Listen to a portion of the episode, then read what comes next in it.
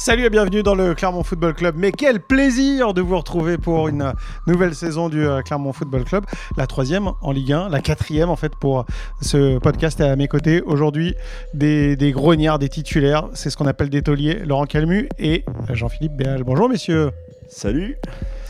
Bonjour, grognard, mais pas grognon. Non, pas grognon, pas du tout. Des fois, quand même. Ah bah, si, oui, un peu. Un peu en ce moment, j'ai remarqué d'ailleurs, euh, peut-être dû au résultat du, du club clermontois. Bref, on verra. On verra. Vous allez m'expliquer ça. En tout cas, la question est posée. Faut-il être inquiet pour le Clermont Foot? C'est la question que l'on peut légitimement se poser. En tout cas, c'est ce que nous a dit Pascal Gastien en conférence de presse, que lui, légitimement, il était inquiet pour son équipe. Est-ce que euh, nous, on peut l'être? Est-ce que vous l'êtes, messieurs? Est-ce que vous l'êtes euh, alors ma question, vous allez voir, c'est tout en subtilité et tout en nuance, bien sûr.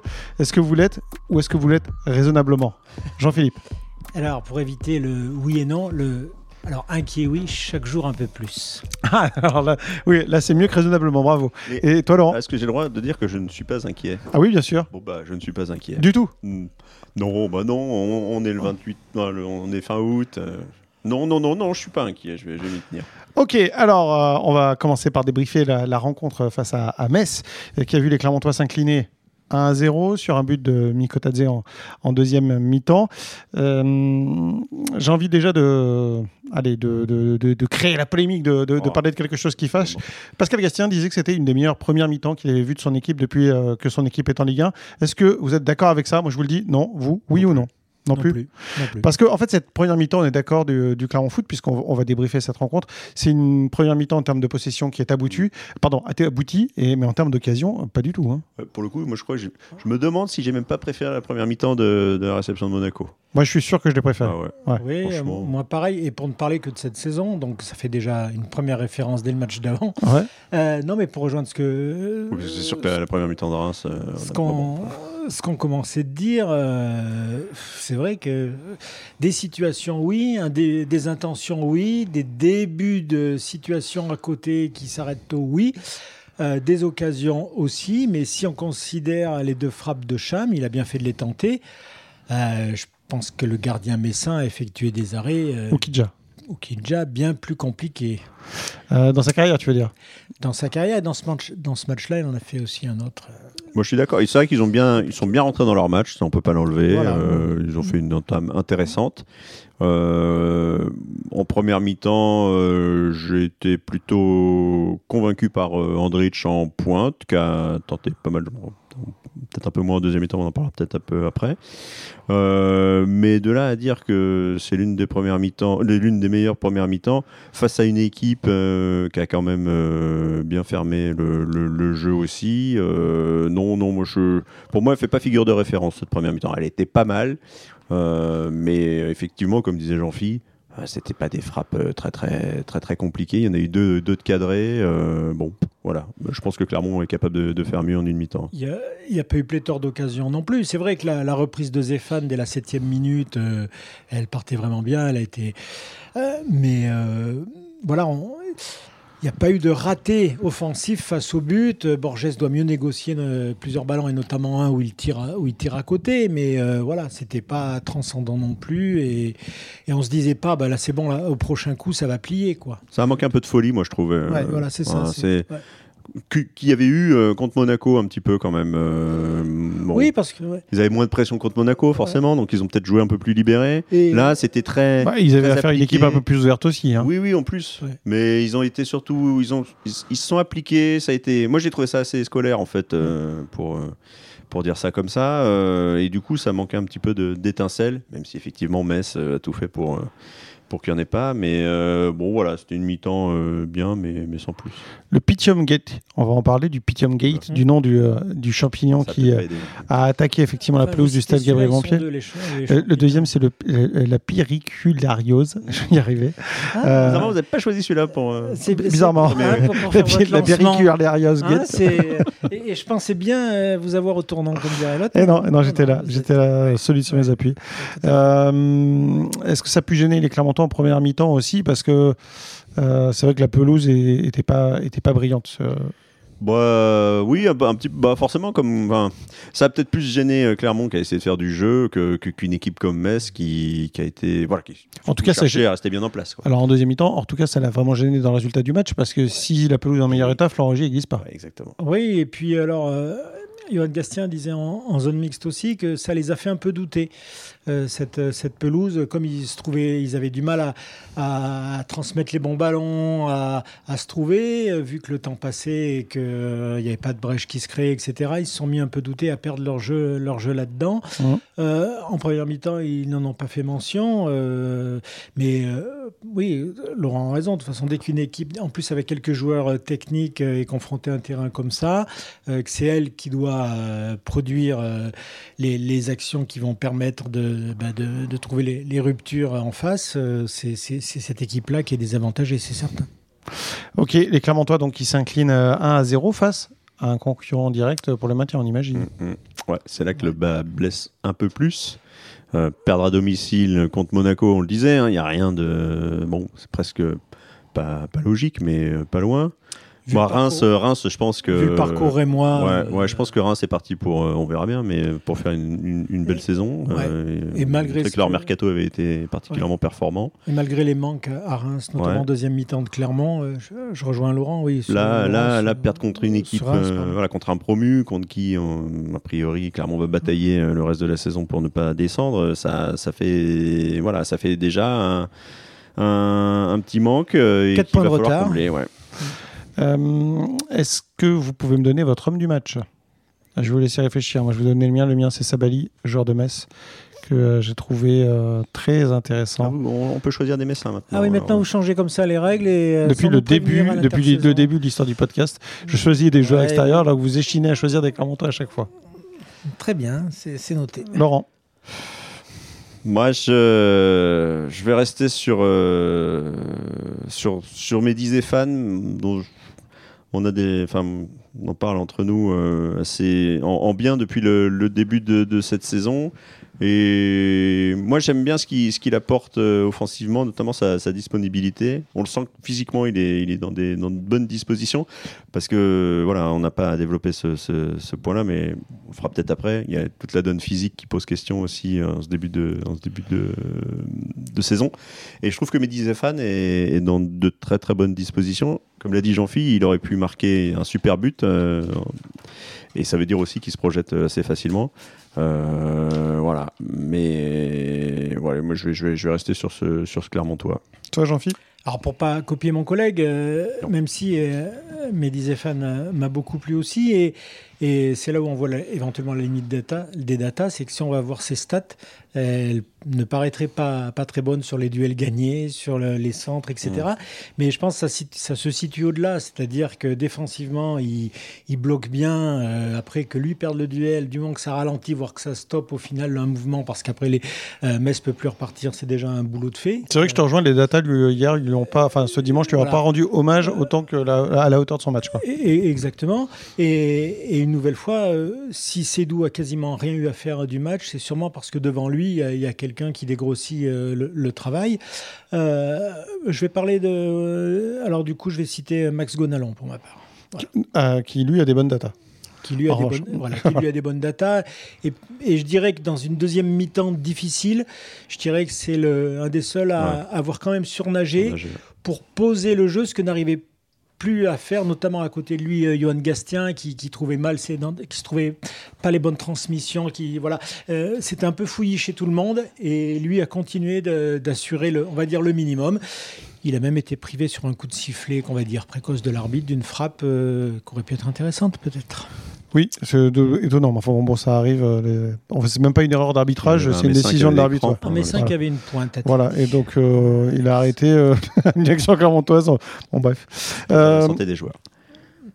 Si on, on prend les arguments qui vont dans ton sens, Jean-Philippe, sur cette question, est-ce qu'on doit s'inquiéter pour Clermont Qu'est-ce qui te fait t'inquiéter pour Clermont?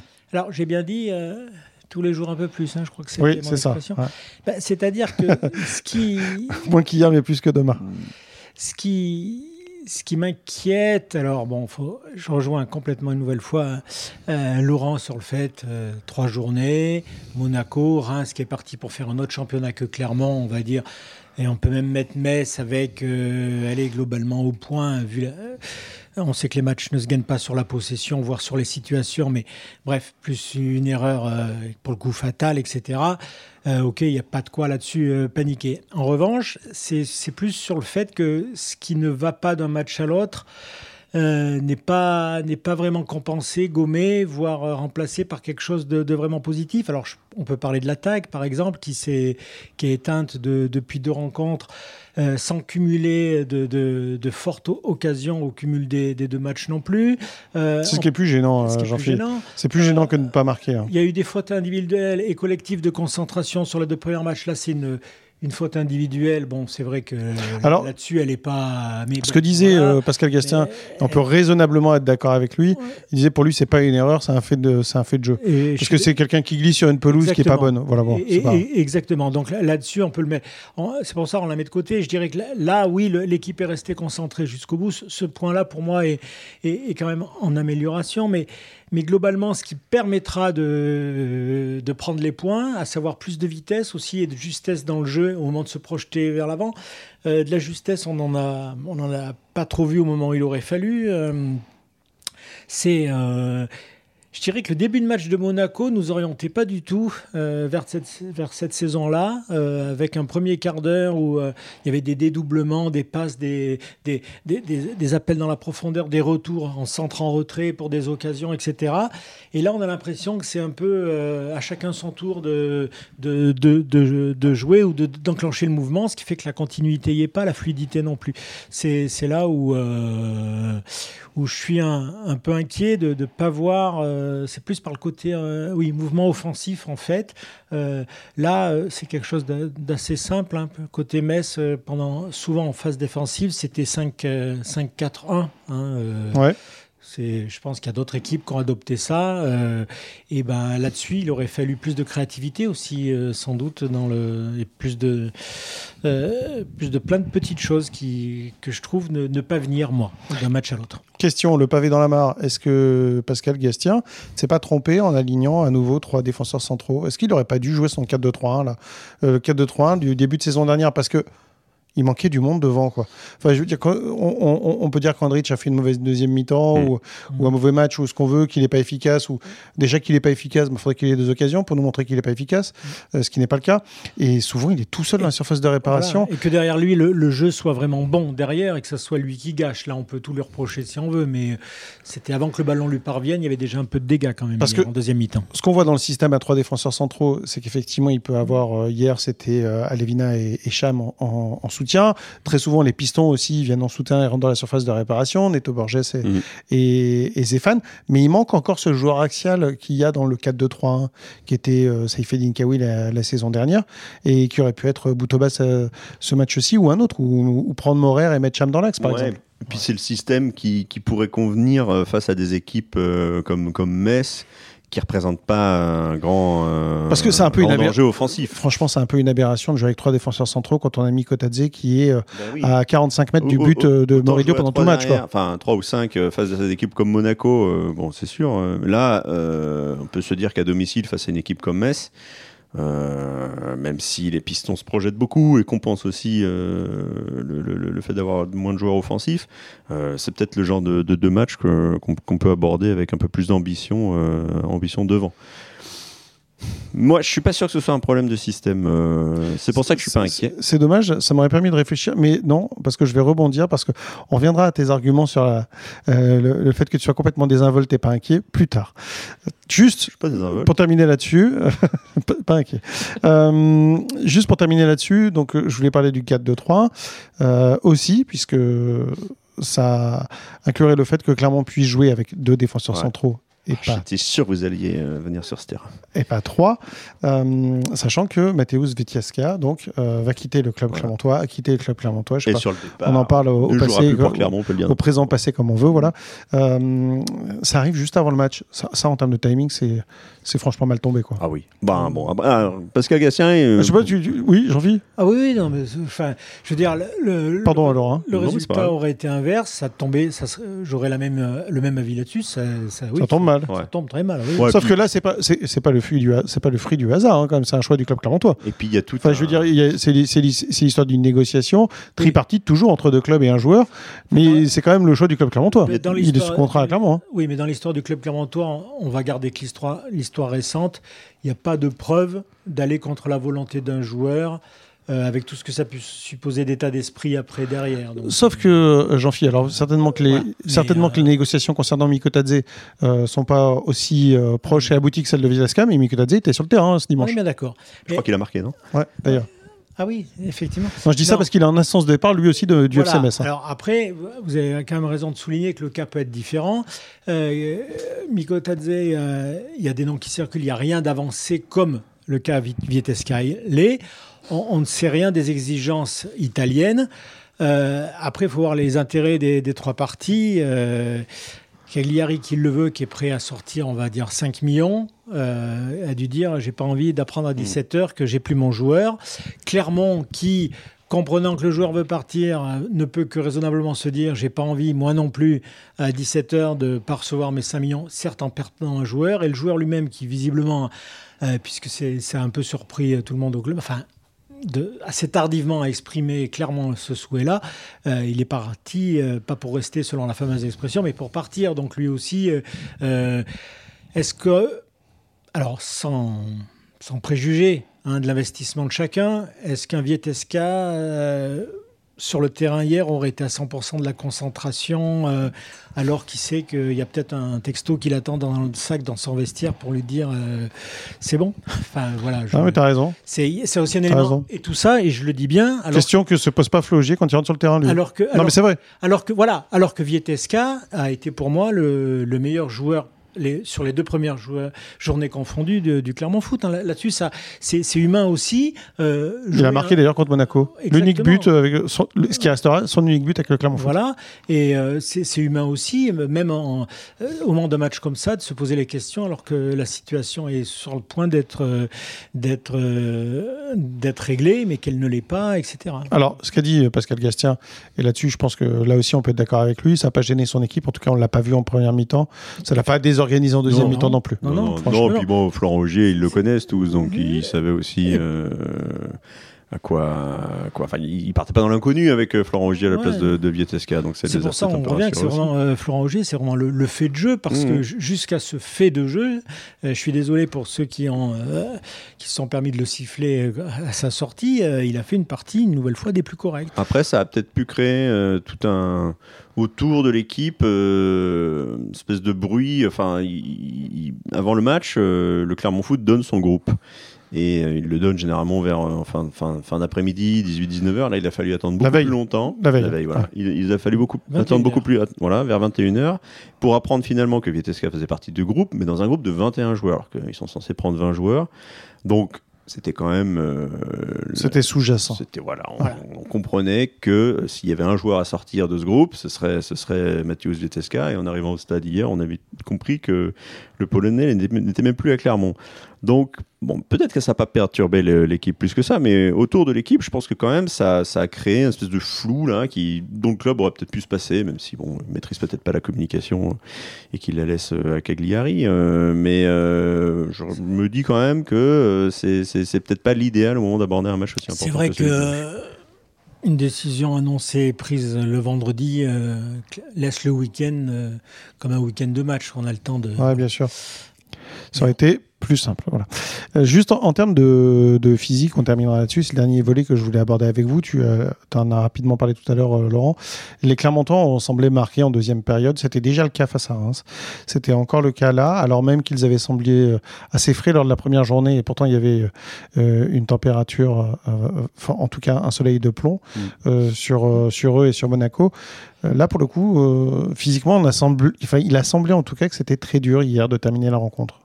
Ouais, euh, alors peut-être aussi parce que Clermont a fait beaucoup plus. Enfin, n'a pas fait les. Enfin, c'est pas qu'ils ont fait plus d'efforts que, que, Metz, mais les efforts n'étaient pas, étaient pas, étaient pas les mêmes. Euh, ils ont eu beaucoup plus de ballons, beaucoup plus de, mouvements, de voilà et puis bon après le scénario du match aussi ne les a peut-être pas aidés, mais on les a pas reconnus en deuxième mi-temps, notamment après l'heure de jeu, euh, dès l'instant où Metz a ouvert le score. Et on les voyait dans certaines attitudes, euh, ils avaient du mal à, se relancer, certains, euh, quand il y a la perte du ballon, et ça nous, moi ça m'a un petit peu, un petit peu troublé, on va dire.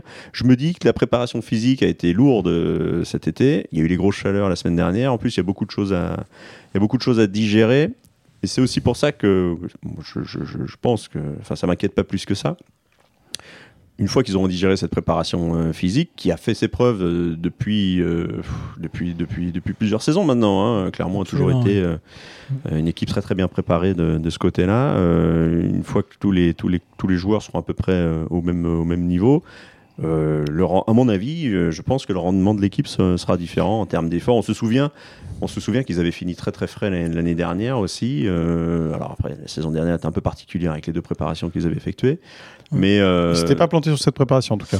non, mais c'est mais c'est vrai que par rapport aux années précédentes, euh, en général, euh, les joueurs qui semblaient un peu en retard dans l'assimilation de tout ça, c'était les recrues. Mm. Je me rappelle du, du, début de, de saison d'un certain Max Coffrier, euh, ça se sentait.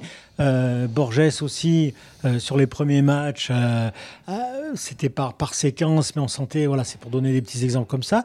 Et là, on a l'impression que c'est... c'est oui, c'est toute l'équipe un peu qui, à un moment, a, a, des petits coups de mou.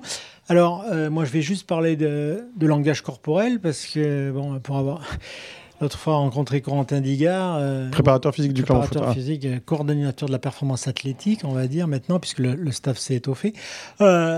les datas démontrent l'inverse. alors, je ne sais pas ce qu'il en a été hein, des, de celle de, de Metz, notamment. Ce qu'il disait sur Reims, quoi. Ouais, sur un, c'est par rapport à Monaco, à savoir qu'on était largement dans, la bonne moyenne de, l'an dernier et que la deuxième mi-temps rémoise était même, euh, euh, contrairement à ce que tout le monde était à peu près d'accord pour, pour, à dire. Oui, sur ce qu'on avait vu en termes de ressenti, ouais. ouais de ressenti, avait même été meilleur en, termes, en termes de résultats aussi. Hein. Ouais, que la première. Euh, donc c'est toujours il y a toujours un peu cette ambiguïté là, mais je rejoins je rejoins Laurent. Hier, on voyait dans certaines courses, dans certaines voilà. Euh, alors après il y, a, aussi euh, il y a aussi le côté mental. Je pense que sincèrement le but là a vraiment mis. Des fois on dit ce but met un coup sur la tête. Je pense quand même. Oui, là, il a vraiment mis Celui-là il l'a vraiment mis. Ce qui fait qu'après il y a ne serait-ce qu'un petit décalage de, dire allez on s'y remet sur chaque action et de compenser. C'est plus compliqué. ça donne de, des tribunes l'impression que le gars est vraiment assommé avant de repartir. Euh, mais c'est un peu, oui, c'est.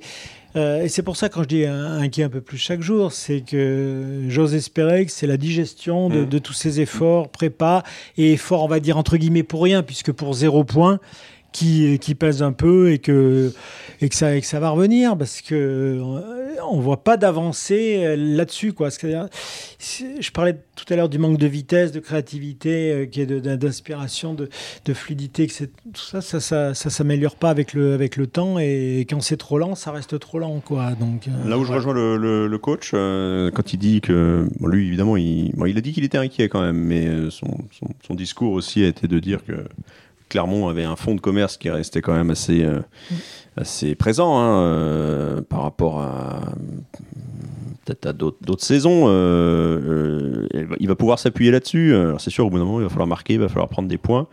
Euh, contre Toulouse euh, lors du prochain match, ce ne sera pas euh, une mince affaire, on va dire. mais, mais je pense que Clermont peut s'appuyer sur beaucoup de certitudes dans son jeu qui font qu'au bout d'un moment, si physiquement ça va de mieux en mieux, si on digère de mieux en mieux cette préparation, si il n'y a pas d'autres Vietesca d'ici la fin du mercato aussi. Hein, Ou si son remplaçant éventuel se révèle euh, performant. Moi, je... Tout peut arriver jusqu'au 1er septembre. Clermont va arriver dans, une, dans une phase. Clôture du mercato, donc 1er septembre, vendredi soir à minuit. Ouais. Mm.